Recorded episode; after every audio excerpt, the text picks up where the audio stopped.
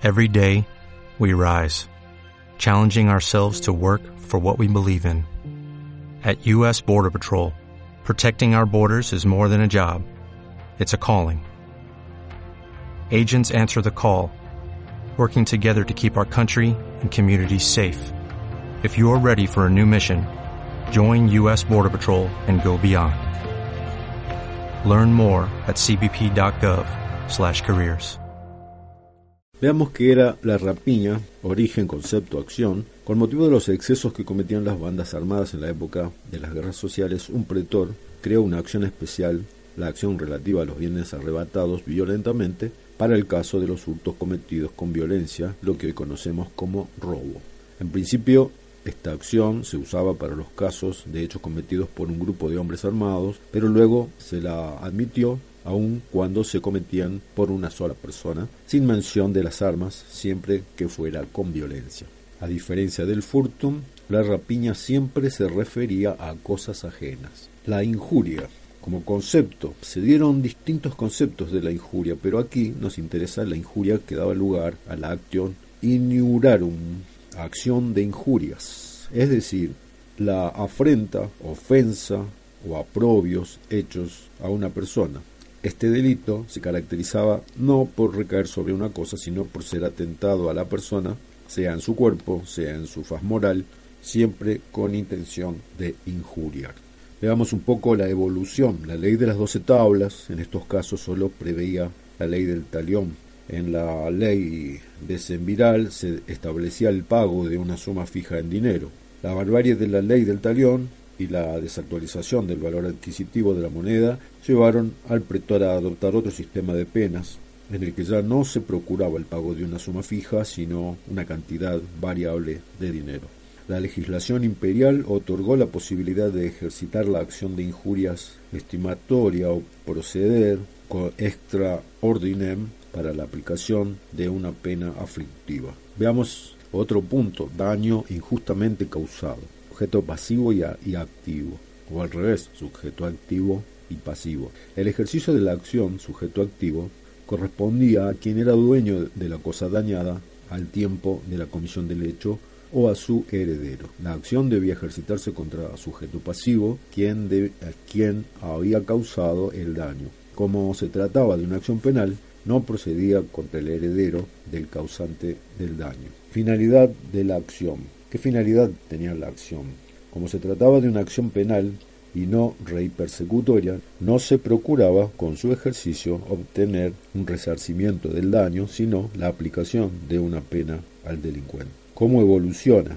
La aplicación de la ley Aquilia sufrió una evolución notable por obra de la actividad interpretada de los jurisconsultos y de la actividad legislativa del pretor. Al comienzo, la interpretación fue restrictiva y literal, de modo que se consideró que la acción sólo debía ser ejercitada por el dueño, o sea, el dominus ex iuri tiritum, por lo que el peregrino o quien no había adquirido el dominio por un modo idóneo, según el derecho civil, no podían ejercitar la acción porque no eran dueños y, el, y que el daño debía ser corpore corpore, pero las necesidades sociales llevaron a ampliar el ámbito de aplicación de la ley por medio de la interpretación. Entonces así se permitió el ejercicio de la acción a quienes no eran dueños, como el poseedor de buena fe, el usufructuario y el usuario, el acreedor prendario, como también el propietario peregrino. Con respecto al ámbito objetivo de aplicación de la ley, se llegó a admitir su aplicación al daño producido sin acción corporal directa de la gente sobre la cosa e incluso al causado por una omisión.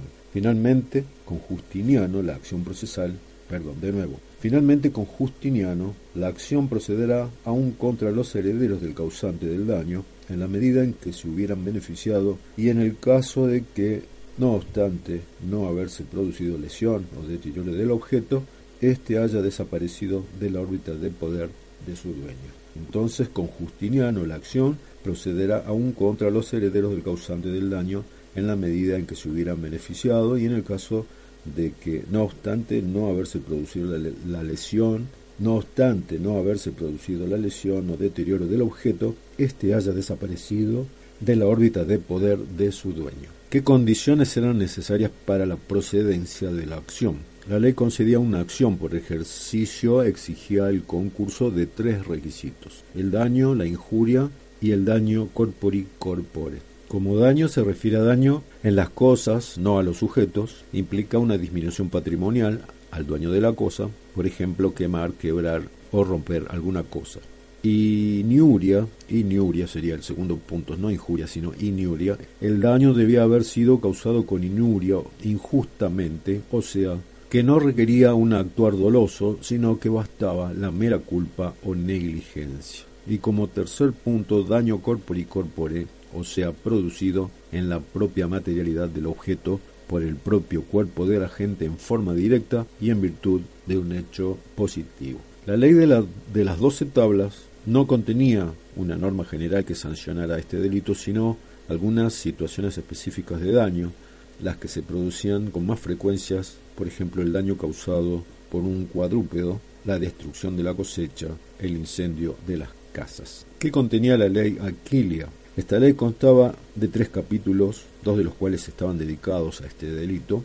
El primero establecía el que hubiera matado con injuria al esclavo o esclava ajenos o a, un, o a un cuadrúpedo o res sea condenado a pagar al dueño el precio mayor que aquello que tuvo en aquel año. O sea, que se condene a pagar al dueño el precio mayor que aquello tuvo en aquel año, en el año en curso. Y el tercer capítulo disponía respecto de las demás cosas, excepto el esclavo y las reses, que hayan sido muertas si alguien hiciere daño a otro, porque hubiera quemado, quebrado o roto alguna cosa con injuria, sea condenado a pagar al dueño tanto cuanto aquella cosa valiera en los 30 días próximos. Importante el contenido de estos dos puntos de la ley Aquilia. As a new Western Union customer, you can enjoy a $0 transfer fee on your first international online money transfer. Send money to your family and friends back home the fast, easy, and reliable way.